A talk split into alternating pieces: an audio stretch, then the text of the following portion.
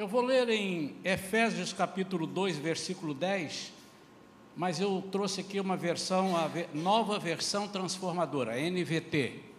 É uma das versões consideradas também fidedignas, e eu gosto dessa por uma, um, uma forma que ela vai abordar este versículo.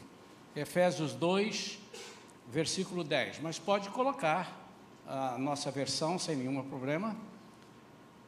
E diz assim: Pois somos obra-prima de Deus, criados em Cristo Jesus, a fim de realizar as boas obras que Ele de antemão planejou para nós. Somos obra-prima de Deus, criados em Cristo Jesus. Ali na versão da King James diz: Pois somos criação de Deus realizada em Cristo, em Cristo Jesus, para vivermos em boas obras, as quais Deus preparou no passado, para que nós as praticássemos hoje, a nova, a praticássemos hoje. Esse ali já faz parte do outro versículo. Mas eu gosto desse termo obras, obra-prima, e nós queremos falar sobre isto nesta noite. Título dessa mensagem para hoje: Sabe quanto você vale? É uma pergunta que eu estou te fazendo, uma pergunta que eu quero que você se faça. Será que eu sei quanto eu valho? Vamos falar com Deus. Pai querido, em nome de Jesus, nós entregamos a Ti a direção, Senhor, dessa palavra. O Senhor agora se levanta do Teu trono. O Senhor estava sentado recebendo os nossos louvores, recebendo a nossa adoração. E agora o Senhor se levanta para falar conosco, Senhor. E nós pedimos a Tua unção. Pedimos, Senhor, que Tu fales ao nosso coração e que o Senhor anule todo o intento do inimigo nas nossas vidas toda ação que tente desviar a nossa atenção, que tente colocar em nós ideias pré-concebidas, o Senhor, com teu poder e com teu amor, com a tua graça, por favor, Senhor, mude as coisas, fale o nosso coração. Nós oramos em nome de Jesus. Amém. Na quarta-feira, nós estávamos aqui com um grupo até muito bom, grupo de oração. Nós temos tido, irmãos, oração aqui às quartas-feiras, onde oramos por causas impossíveis, oramos por nós, oramos pelo país, por vários assuntos. E quarta-feira foi muito bom, muito bom. E quando nós começamos a falar, o Espírito Santo me tocou num assunto e eu dei, dei uma iniciada e disse assim: irmãos, Deus está falando aqui comigo e eu vou trazer essa mensagem domingo. Vocês estão ouvindo aqui, hoje aqui estão poucos dos que estavam na quarta-feira, alguns vieram de manhã. E eu senti no coração de trazer essa palavra. Sabe quanto você vale?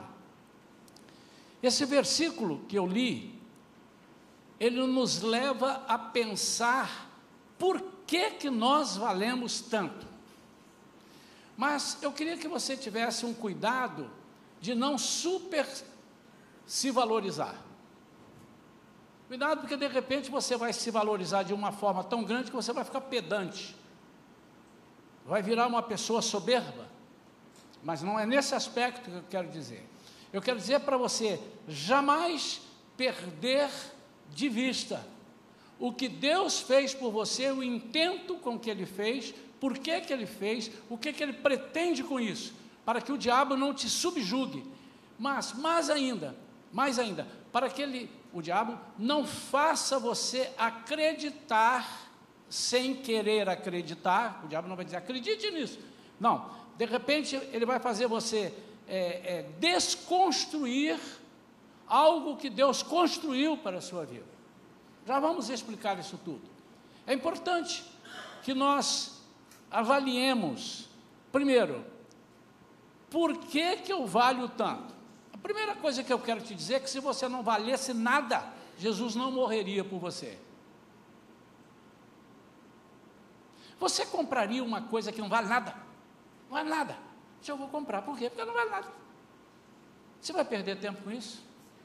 Mas quando você descobre que é algo de grande valor, aí você compra. E muitas vezes você faz um esforço sobrenatural para adquirir aquilo, para comprar aquilo. Então é muito importante que você preste atenção e saiba separar essa linha tênue de você não se supervalorizar, eu valho, eu sou o melhor, mas que também você não seja tão apagado, tão humilde ao ponto de dizer: não, eu não valho nada. Obviamente, irmãos, que diante do valor de Deus, nosso valor é ínfimo. Diante do poder de Deus, não temos nada. Diante da majestade de Deus, isso aí é indiscutível, mas não é sobre isso que eu quero falar. Eu quero falar sobre o propósito de Deus para a sua vida.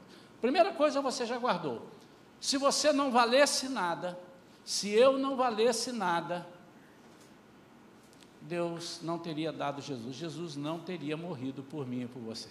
Isso é tremendo. Isso é tremendo. O investimento que Deus fez na nossa vida não pode ser jogado fora. E eu queria fazer, já comentei até aqui uma ou outra vez, na quarta-feira eu comentei, os irmãos sabem que eu, durante um tempo, fui um cantor, continuo sendo cantor, não deixei de ser cantor, né? mas com gravações. E nós temos aqui hoje pessoas até que trabalharam nos meus CDs, né? o Beto é um, essa, essa pessoa, e eles sabem muito bem o que eu vou falar. Eu quero gravar um CD e você me encomenda, Isaías. Eu quero comprar um CD seu. Eu então vou gravar um CD, diz quantas músicas você quer? Eu quero 10 músicas. Eu vou para lá, preparo um arranjo, chamo os arranjadores, um arranja três músicas, outro arranja quatro músicas, outro faz os arranjos, chama os músicos, contratamos o tecladista, contratamos o baixo, a bateria, a guitarra, o sax. Depois chamamos o Beto Pimentel, que ele vai chegar lá e vai fazer a mixagem toda, vai preparar. Gastamos horas de estúdio. No início que nós gravávamos, era tudo em dólar era caro. A hora a gente não podia perder cinco minutos, era muito caro. No fim de tudo, eu não sei, hoje eu não estou muito é, a par, não tenho gravado, mas para você fazer um bom CD, vamos colocar aí que você vai gastar uns 60 mil reais, ou dependendo do que você queira. Eu quero uma orquestra de violino, aí você bota mais. E aí eu digo para você: seu CD está pronto, meu amado? Está pronto? Quanto, quanto é que custa? 60 mil reais. Que é isso, pastor? Mas eu vou dar 60 mil reais? Eu vejo CD aí na rua por 20 reais. Sim, mas você me pediu e eu fiz esse só para você. Ninguém tem essa cópia. Ninguém tem essa cópia. Esse CD custa 60 mil reais porque eu não fiz em série, eu fiz para você. Ah, mas assim eu não tenho dinheiro. Então vamos fazer o seguinte: você vai esperar ele ser lançado no mercado eu vou mandar para a fábrica e nós vamos duplicar. Inicialmente, é quando a gente fazia, vamos tirar 10 mil cópias. Depois vamos tirar mais 5 mil cópias. E vai vendendo mais 10 mil cópias. E pelo que eu sei que eu possa vender, eu digo, o preço do CD poderá ser 15 reais, 18, 20 reais. É o mesmo CD. Mas várias pessoas têm o mesmo CD. O que, que Deus fez conosco? Ele fez um CD e não deixou que ninguém copiasse esse CD para mais ninguém. Você é a matriz, você é uma só pessoa. E não há nenhuma só na face da terra. E nós vamos entender por que, que Deus quis fazer isso, por que, que Deus não produziu em série. Por que, que Deus se ama a multidão? Porque qual o problema dele fazer em série e colocar assim, 200 Isaías? E existem mais de 200 Isaías, nenhum bonito igual a mim, mas existem. Mais de mil Isaías, mais de um milhão de Isaías na face da terra. Mas eu te asseguro que nenhum deles é igual um ao outro. Pode ser parecido, mas quando você vai colocar digital, tem diferença. E às vezes agora, se a digital, de repente pode estar dando uma dúvida, tem a íris. Então, já olhando, é, já estão avaliando melhor para demonstrar que não há ninguém igual a ninguém. A primeira coisa que você, a segunda coisa que você vai guardar então no teu coração é que não há possibilidade de uma pessoa ser igual a você. Consequentemente, você não tem possibilidade de ser igual a ninguém. O que que o diabo deseja? O diabo deseja desconfigurar, desconstruir esse esforço que Deus fez e ele fez com um propósito que nós vamos ver. Ele quer que nós todos nos sintamos iguais. E de vez em quando você vê alguém falar, somos todos iguais. Quando você diz somos todos iguais, você desconstrói aquilo que Deus fez. Ele fez cada um de nós diferente. Por que será que ele fez isso? Primeiro, para que nós tenhamos valor. Por isso somos obra-prima. É, eu estive lendo e fui ver as obras-primas. Tem vários, vários pintores, vários é, artistas que têm obra-prima. Leonardo da Vinci é um dos mais conhecidos. Né?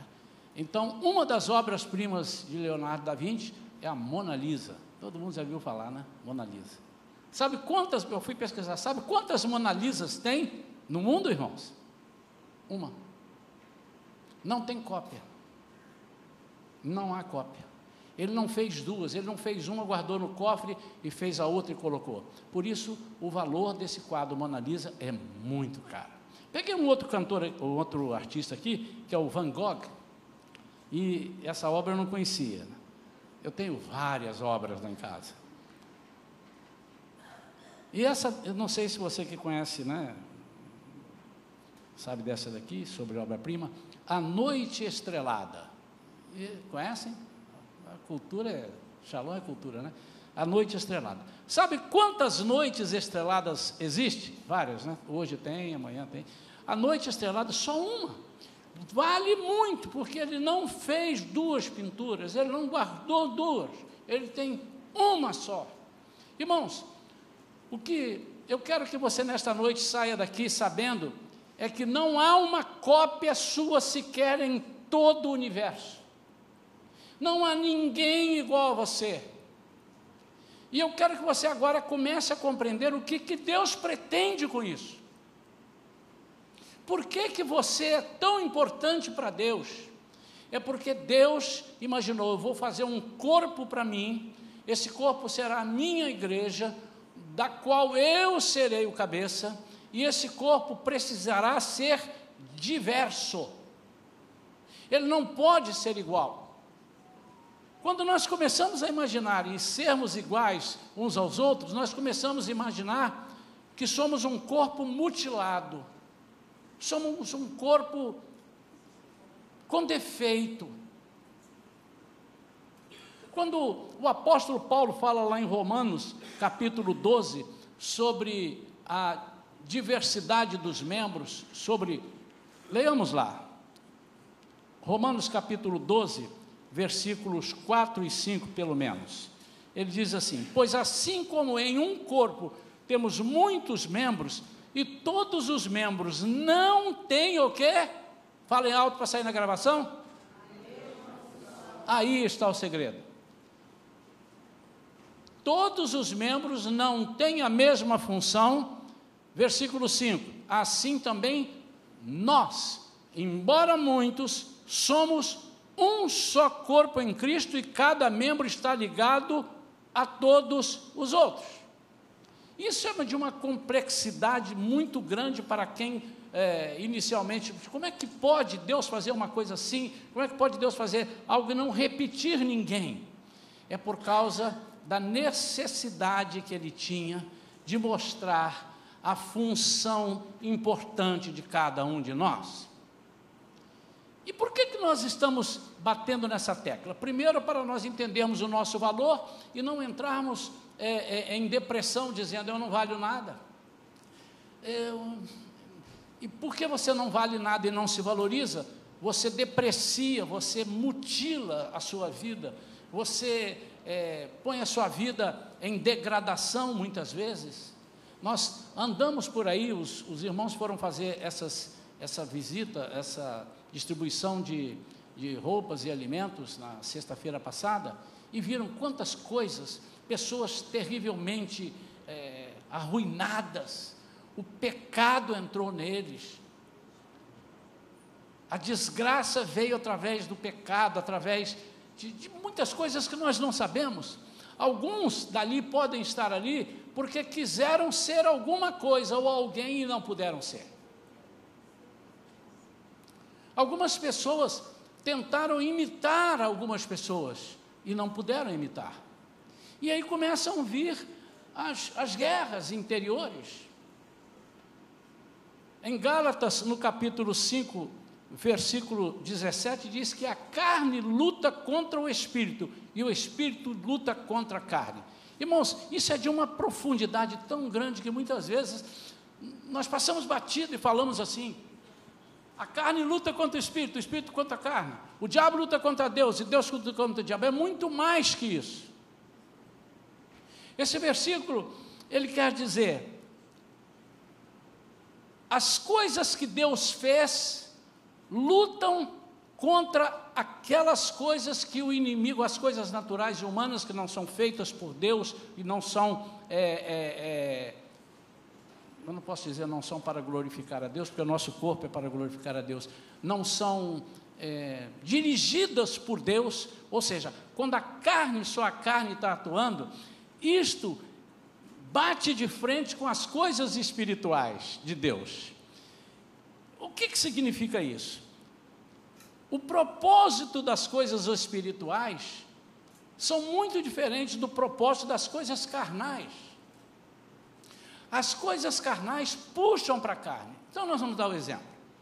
Olha, por que, que você não é igual a fulano?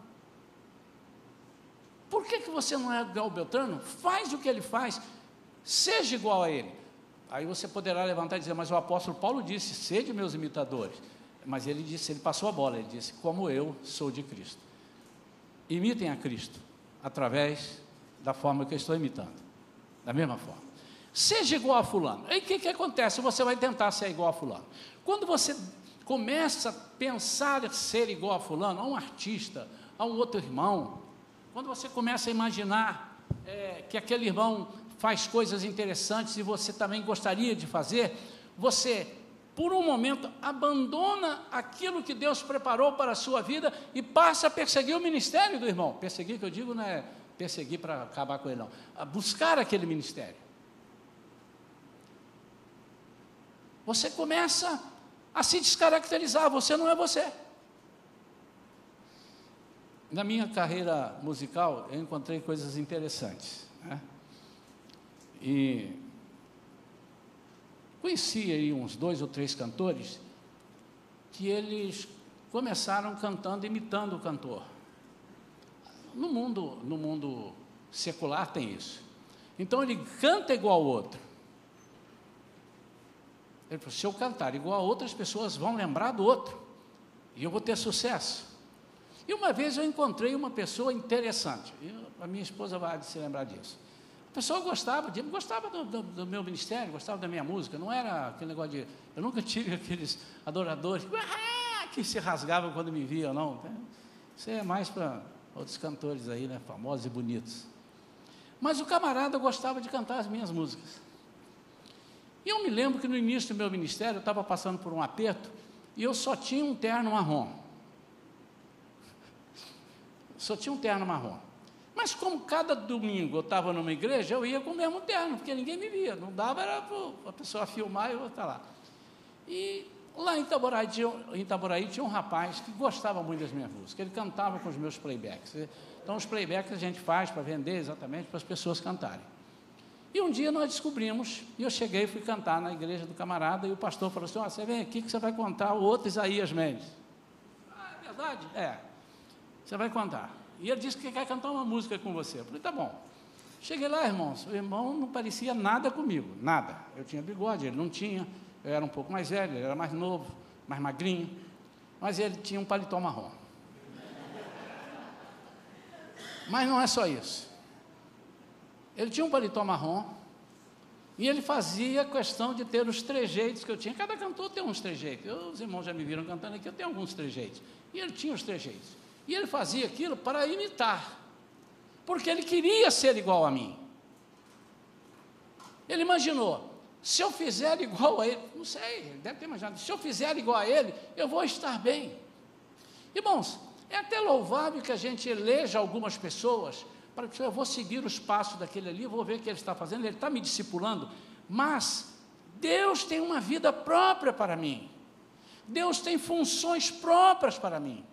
Por isso que Deus preparou uns para apóstolos, uns para evangelistas, uns para mestres, uns para, para pastores.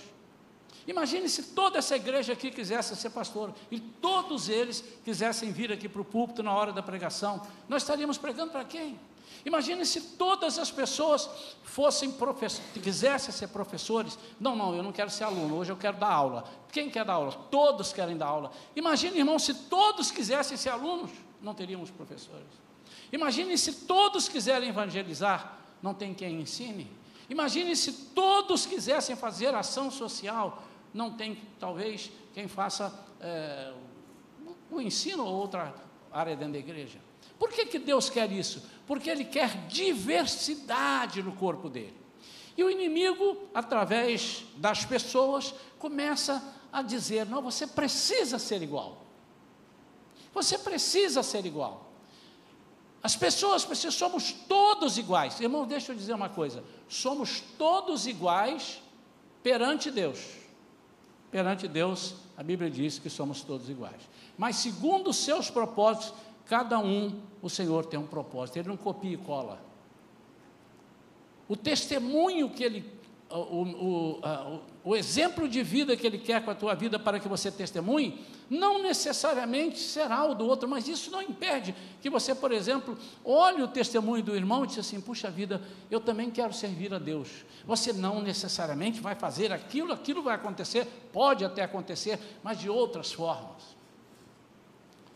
A carne luta contra o espírito, o espírito luta contra a carne. Nós estamos em guerras constantemente. E a razão que aquele que alimenta a carne, que é o nosso adversário, não quer que você entenda esse mistério que nós estamos falando. Ele prega uma falsa humildade para que você acredite que somos todos iguais. Ao acreditar que há muitos iguais a você, também pode te impulsionar a você abrir mão do seu propósito. Lembre-se sempre, você é obra prima. Você é obra-prima. E muitas vezes, por acharmos que somos iguais ou deveríamos ser iguais, nós entramos em guerra. Nós entramos em guerra. Puxa vida. Por que, que o irmão tem um carro e eu não tenho? Porque ele tem um carro. E você vai ser o cara que vai ajudar ele a andar de carro. Por que, que aquela pessoa prega e eu não prego? Porque ela precisa de você ouvir a pregação dela. Por que, que aquela pessoa canta e eu não canto? Por que, que aquela pessoa sabe fazer isso e eu não sei? Porque Deus distribuiu em diversidade de dons e diversidade de funções. Por quê? Para enriquecer a obra dele. E o inimigo o tempo todo fica tentando desconstruir isso, e nós vamos mostrar algumas coisas aqui. Por exemplo, o inimigo prega, como foi na Torre de Babel: fiquemos todos aqui, somos todos iguais, vamos nos unir. Unidade é uma coisa, união é outra. Vamos ficar aqui unidos, vamos ficar aqui parados. Para isso, Jesus manda: ide por todo mundo pregar o Evangelho a toda criatura, espalhem. O inimigo prega, nós temos que ser iguais. Aí Jesus diz, em João capítulo 17, 21, Pai, o Senhor me entregou todos diferentes e eu consegui fazer com que todos fossem um em nós. Quando você diz, somos todos um, você está dizendo, eu não preciso de Jesus para fazer todos serem um. Você está anulando aquilo que só Jesus pode fazer, com que todos nós sejamos um. Uma vez eu falei aqui, se, eu, se você vai ouvir de novo, eu vou repetir, você por favor me desculpe, mas é um dos melhores exemplos que eu tenho. Jesus vai construir uma igreja, você vai construir uma casa. E quando você vai construir uma casa, você pega só tijolo e constrói uma casa, é isso? Você pega só cimento para construir uma casa. Você pega só vidro, uma casa de vidro. Você só pega tinta. Todas essas coisas você precisa numa casa. Mas às vezes, ao construir uma casa, você diz assim: eu quero as coisas melhores, e, e, e, pega, eu quero cimento tal, eu quero o tubo e conexão tal, eu quero a marca tal de tijolo, a marca tal de areia, eu quero a marca tal de ferro, são as melhores. Acontece que o propósito de Deus é mostrar que Ele nos fez, cada um de nós, diferentes, para Ele construir uma igreja, embora sejamos nós completamente miseráveis. Então ele pega um tijolo quebrado, um pau bichado, um ferro torto, um cimento bolorado, e desses ele faz uma igreja. De nós, miseráveis pecadores, ele faz uma igreja. Esse é o poder de Deus. É o poder para mostrar o valor que nós temos. Imaginaram, irmãos? Você para alguns minutos para pensar: quem é você? Eu sou uma pessoa que Deus deu tudo o que Ele tinha do melhor por mim. Estava vendo uma discussão de um jogador de futebol que foi adquirido por um time aí. E pagaram nesse jogador de futebol um valor muito grande. E o, e o jogador não estava rendendo. Um ano já não estava rendendo. E ele ficou incomodado, porque as pessoas cobravam, mas pagou tão caro. Pagou tão caro. E ele não está rendendo. Assim são aquelas pessoas que não consideram o valor que Deus pagou pela sua vida. E ele joga no chão. Ele abre mão do propósito, ele abre mão de não entregar a Deus a sua vida para que Deus fale, fale com ele através de experiências maravilhosas. Você já imaginou, meu amado e minha amada? Deus te levanta e diz assim: Fulano, vem aqui, encosta a mão nele aqui, ele está com uma enfermidade incurável e você, no meu nome, vai expulsar essa enfermidade. Você já imaginou, mas cuidado para você não ficar orgulhoso, porque o poder não é seu. Por que, você está fazendo isso? porque você é uma pessoa ímpar, você é uma pessoa obra-prima de Deus. Para concluir, nós precisamos entender alguns pontos que eu marquei aqui. Todos nós carecemos de conserto. Todos nós, porque todos pecaram e foram destituídos da glória de Deus. Romanos 3, 23. Só há um que pode fazer isso, que é Jesus. E quando você tenta imitar alguém, você anula essa parte da graça salvadora de Jesus. Você vai querer pela carne ser perfeito, pela carne resolver.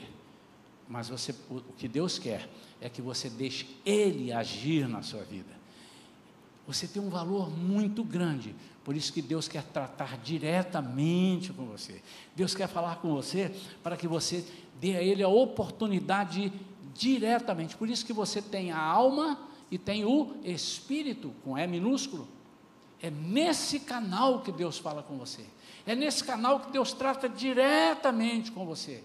Você não pode fazer nada para consertar a sua vida Irmãos, os irmãos estão entendendo que eu estou me referindo a alguém orar por você, alguém discipular você. Acabei de falar isso aqui, que sim, é necessário. Mas o que você está fazendo é em nome de Jesus. Mas você não pode ser consertado por humanos.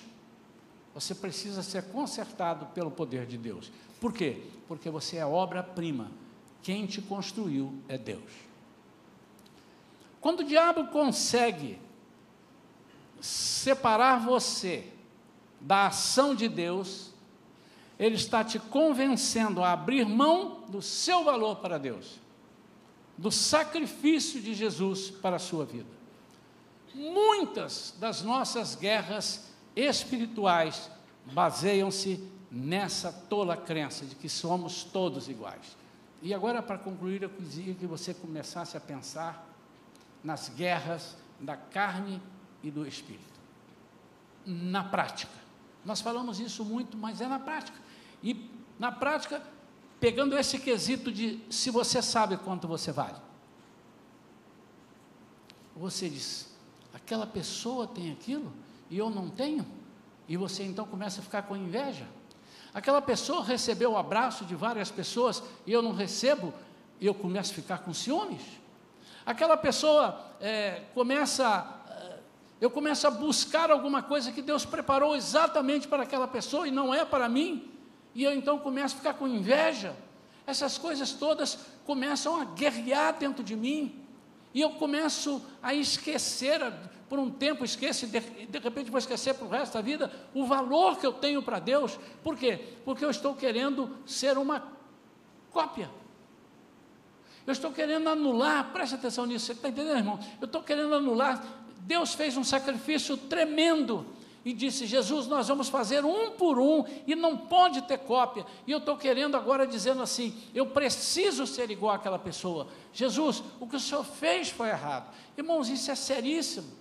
É isso que tem feito a gente ficar em depressão muitas vezes. É isso que faz com que nós nos separemos de amigos. É isso que faz com que nós entremos em luta interior e dizendo por quê, por quê, e brigando com Deus. É isso que faz com que nós nos desesperemos.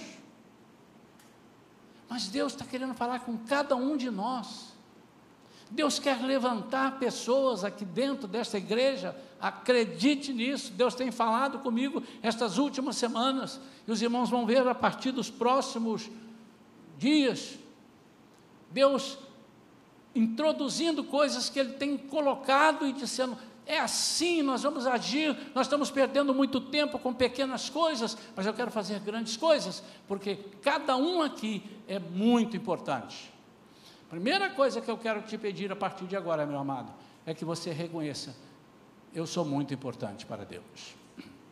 Já estou até dando a dica aí da, do louvor que nós vamos cantar. Tá bem, Lucas? Fica ligado aí. Eu sou muito importante para Deus. Por quê? Porque Ele está dentro de mim. E quando Deus está dentro de mim, algo sobrenatural tem que acontecer, irmãos. Não brinque com isso. E muitas vezes nós menosprezamos algumas pessoas porque falam pouco, mas você não sabe o que está ali dentro. O que está ali dentro é o poder de Deus, é o Espírito Santo de Deus. Eu quero que essa igreja compreenda cada dia mais que o mais importante é o que Deus fala e não o que o homem fala. E para eu saber isso, eu preciso me considerar, me, consider, me colocar num lugar de muito valor. Deus quer falar comigo, e muitas vezes na Bíblia nós vemos Deus falando: ponha-se de pé, quero falar contigo. Chegue para perto, quero falar contigo. Por quê? Porque nós temos algo dentro de nós super importante chamado Espírito Santo de Deus. Você tem, se você recebeu Jesus como Senhor e Salvador, se você busca, se você é sincero com o seu coração, se você deixa Deus falar ao seu coração, o Espírito Santo está ali. E o seu canal com Deus é o seu espírito, o espírito humano, é pelo qual Deus fala. Deus não fala através do teu corpo, Deus não fala através da tua alma, Ele fala através do teu espírito que mexe com a tua alma. Nós somos um ser tricotômico, corpo, alma e espírito. Sabemos disso? Essa é a crença da igreja Shalom e de muitas igrejas. Tem gente que acha que não, que nós somos dicotômicos. Só temos corpo e alma, e a alma e o espírito é a mesma coisa. Mas isso é uma outra, não vamos entrar nesses detalhes. É assim que nós cremos, é assim que nós pregamos. Há algo muito importante porque você foi feito por um autor, como se ele demorasse milhares de anos. cada hora que você, dentro de uma família, nós não temos dois, três filhos iguais. Nós temos aqui os filhos, os pais que têm mais de um filho, são completamente diferentes, tanto no, na, na digital quanto nos comportamentos. Por quê? Porque Deus quer diversidade no corpo dele. E muitas vezes, amados, nós não entendemos que para o corpo funcionar eu preciso ter um dedinho mindinho funcionando. Eu quero que você compreenda, meu amado e minha amada, que nós estamos perdendo muito tempo tentando imitar, ou tentando nos desconstruir ou dizer não valemos nada. Conheço pessoas que têm palavras de maldição para as suas vidas. Burro, burro, burro. Irmão, você não sabe o que significa isso. Eu não valho nada, eu não sirvo para nada. Meu amado, você não sabe o poder da palavra. Mas enquanto nós dizemos, eu sou, eu vou vencer, mas cuidado, e aqui eu quero chamar a atenção para terminar. Existe um versículo na Bíblia que tem estragado muitos crentes, porque em vez de dizer para ele que ele tem um valor e por isso Deus vai agir, ele abandona essa área e diz assim: Eu posso qualquer coisa. Filipenses capítulo 4, versículo 13. Esse versículo tem estragado muitos crentes. Porque ele faz com que as pessoas, talvez dirigido por algum líder, não sei, ou ele entende errado, eu posso todas as coisas naquele que me fortalece. Ah, mas eu estou botando Deus se eu posso todas as coisas. Você precisa ler os versículos anteriores. Eu sei ser triste e sei ser alegre. Eu sei ser rico e sei ser pobre. Eu sei passar abastança e sei passar necessidades, porque eu posso passar essas coisas todas naquele que me fortalece. É isso que o versículo diz. Isso significa o quanto você é valoroso. Como é que Deus vai olhar para cada um de nós e dizendo assim: aquele servo ali está passando aquela tribulação, aquela necessidade, mas eu não vou deixar ele passar sozinho. Olha o teu valor, meu amado e minha amada. Deus te valorizou através de Jesus, para que você seja obra-prima. Quando Adão pecou, nós viramos um refúgio. Mas Deus levantou o segundo Adão, mas ele já sabia lá atrás que isso ia acontecer. E levanta o segundo Adão. A Bíblia diz que ou assim como houve o primeiro, o pecado entrou através do primeiro Adão, a salvação entrou através do segundo Adão, que é Jesus Cristo. Por causa dele é que nós temos esse valor muito grande. A proposta do inimigo é que você desconsidere isso, que você se anule, que você esteja no meio da boiada. A proposta de Jesus, eu quero nessa igreja aqui, se somos 180 membros, eu quero 180 pregadores, cada um ao seu tempo. Eu quero 180 ministradores do ensino. Eu quero 180 é, ministros na ação social. O que Deus quer é que nós possamos fazer isso num conjunto, ou seja, todos nós entendamos que em dado momento, qualquer um de nós pode fazer todas as coisas cooperando com o corpo, para que o corpo faça todas essas coisas. Quantos entenderam? Quero orar pela sua vida. Porque há pessoas e pode ser que você conheça e pode ser que você seja uma delas. Há pessoas que você conhece e que têm andado amarguradas, tristes, do nada. Levantam tristes, levantam chorando, do nada. E pode ser que você seja uma dessas pessoas. Você disse: Eu não me encontrei. Eu estava fazendo um gabinete com um amigo há um ano e pouco atrás aqui na igreja, e ele disse: Pastor, eu queria que o senhor orasse por mim, porque eu não tenho um sentimento de pertencimento. Eu disse, mas como assim você não tem? E a impressão que ele, ele fazia tantas coisas aqui na igreja, ele trabalhava em tantos lugares. Ele disse, mas eu estou no, no, eu tô no, no automático. Eu não tenho esse sentimento de pertencimento. Irmãos, isso é o inimigo colocando. Você está fazendo o quê? Você não vale nada. Você não é ninguém. Cuidado, irmãos. A Bíblia diz que nós éramos miseráveis pecadores. Todos fomos destituídos da glória de Deus. Mas o versículo não para aí. Ele diz que Deus levantou Jesus para nos dar esta vitória, a vitória sobre todas as coisas que nos jogaram para baixo. Vamos ficar de pé, queridos.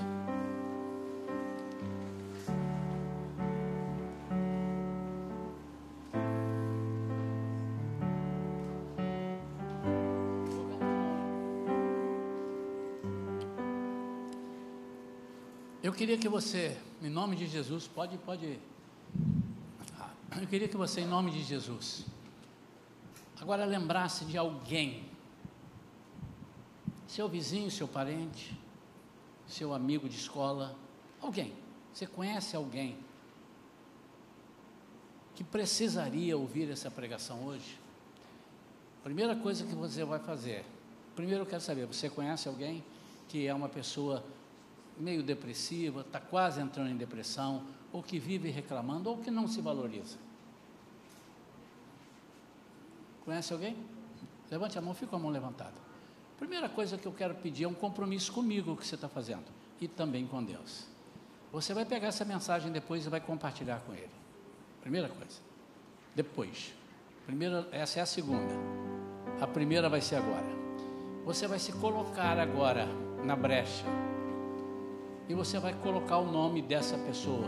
Pode ser mais de uma, você fala, pastor, eu conheço cinco. Então são cinco. Você vai colocar. Irmãos, vou falar uma coisa para você que eu ainda não falei hoje. Posso falar? Você é obra-prima. E Deus está esperando você levantar a voz. Você vai ver o estrago que você vai fazer no inferno quando você falar do jeito seu. O inimigo tem dito que para orar tem que ser igual fulano, para pregar tem que ser igual ciclano. Mas Deus não está dizendo isso. Deus está dizendo assim: eu te fiz obra-prima, e quando você levantar a voz, se eu estiver conversando com, ouça isso, se eu estiver conversando com os anjos, eu vou dizer assim, anjo, anjos, para a música, para a música, para. Tem alguém falando comigo lá debaixo da terra, só um minutinho. Para tudo. É assim que Deus age, irmãos. Eu quero que você se coloque na brecha. Eu queria te convidar, meu amado e minha amada, a orar por essa pessoa. Aonde você quiser, você pode vir aqui na frente, colocar o nome dele no altar, pode orar daí. Mas o terceiro convite, pode ser que eu esteja falando e você está aqui me ouvindo pastor, eu ando meio assim. Eu não sei, pastor. Eu nem sei se eu vou conseguir ser alguém na vida. Eu já estou até com medo. Esse mundo tenebroso, eu não sei. Você precisa disso. Você precisa desse reconhecimento que você é obra-prima. Você precisa aceitar isso na sua vida.